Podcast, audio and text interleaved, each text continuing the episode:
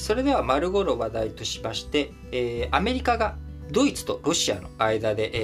えー、あるガス管、えー、ガスの輸,、えー、輸送管についての計画を容認したという内容になっております。こちら先週、えー、私が特別配信をしていたタイミングにですね、実はアメリカとドイツの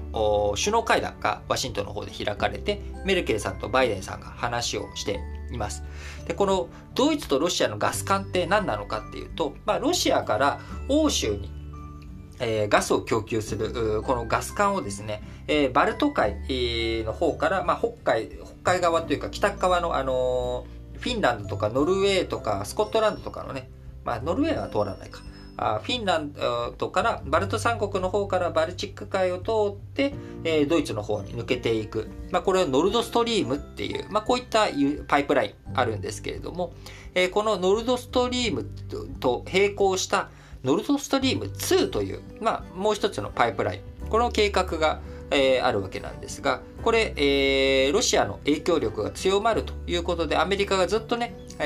反対していた話だったんですが今回えー、アメリカが、えー、ロシアの影響力が増すと警戒していたこの内容について、えーまあ、容認するということになりました。で、今、パイプライン他にどこから通ってるかというと、ロシアからウクライナを経由して、まあ、黒海周辺のバルカン諸国とか、ドイツの方に伸ばしていく。えーまあ、こういった、あのーチェコとかスロバキアとかですね、オーストリアとか通って、まあ、ドイツの方に伸びている。えー、こっちのガス管の方もあるわけなんですが、えー、ウクライナとしてもですね、今、ロシアとバチバチにやっているわけですが、えー、このウクライナも反対している、反対してたんですね。で反対している理由というのが、ウクライナを経由してドイツに行くところの重要度が相対的に弱まってしまう。そうすると、えー、要はドイツに、えー、対して、えー、パイプライン止めたいわけじゃないんだけれども、あのウクライナに制裁を加えたいと。ロシア側が。でもう、ウクライナと今喧嘩してるから、お前のところに、えー、ね、天然ガスとか送ってやんねえぞってなった時に、それ、ウクライナのパイプライン、ウクライナのパイプラインを止めてしまうと、おい、ちょっと待てよって、ドイツも困っちゃう。お前ちょっと何してくれてんだ。うちの天然ガスとこ届かないじゃないか、ロシア。開けろよってことになっちゃうから、まあ、ウクライナとしてはですね、えロシアがウクライナに対して天然ガスを閉めたくても、ドイツとか他の国からの反対を受けて、ドイロシアが閉めれない。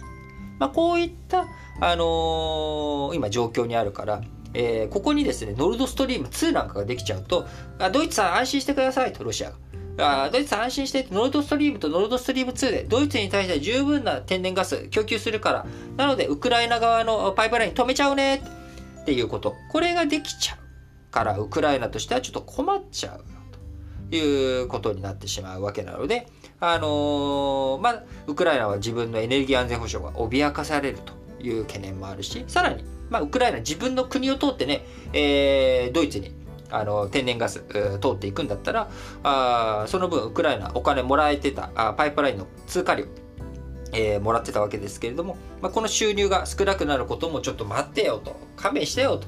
いうふうにやっていたわけですが、今回、えー、アメリカとドイツ共同声明で2024年に期限が切れるウクライナとロシアのガス輸送協定を10年間延長することを支持すると表明して、ウクライナ安心してと、君のこと別に無視してるわけじゃないよと、ちゃんと考えてるから。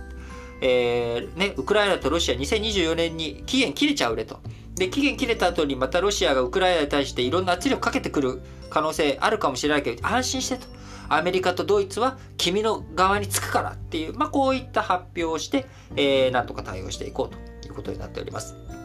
また、えー、それ以外にもですね、ドイツは、ウクライナのエネルギー調達の多様化などに資金を支援するということを考えており、えロシアがウクライナ向けのガス供給を停止する場合に備えて、ウクライナのロシアへのエネルギー依存度を避けていく狙いがあるということになっております。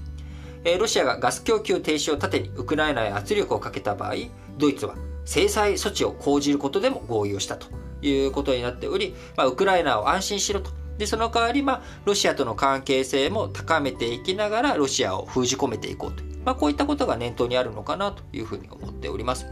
えー、アメリカとドイツ、トランプ大統領の時代にですね、なかなか、あのドイツは全然、えー、欧州の安全保障に対して、えー、お金使ってないし、何もやってくれてないじゃないかということで、アメリカとドイツの同盟関係、えー、ちょっとひびが入った時期もありましたが、あバイデン政権になり、え、少し回復の兆しが見受けられるということになっておりますが、え、メルケル首相もですね、この10月に引退ということになっており、まあ、メルケル首相の後に誰がドイツの舵取りをしていくのかというのは今混迷の状況になっており10月の総選挙の結果を待たねばならぬというような状態になっておりますが一つまあ大きな懸念については国際的な合意アメリカとドイツとロシアと、え、ウクライナの中での合意が醸成されつつあるということになっていますのでまああのー、大きい懸念というものは一つ減ったのかなと思いますが、え、まだまだドイツの情勢、え、10月どんな政権が誕生するのか次第によってはですねまた大きく動きが変わってくる可能性もありますので注目していく必要があるかなと思っております。それでは次の話題に移りましょう。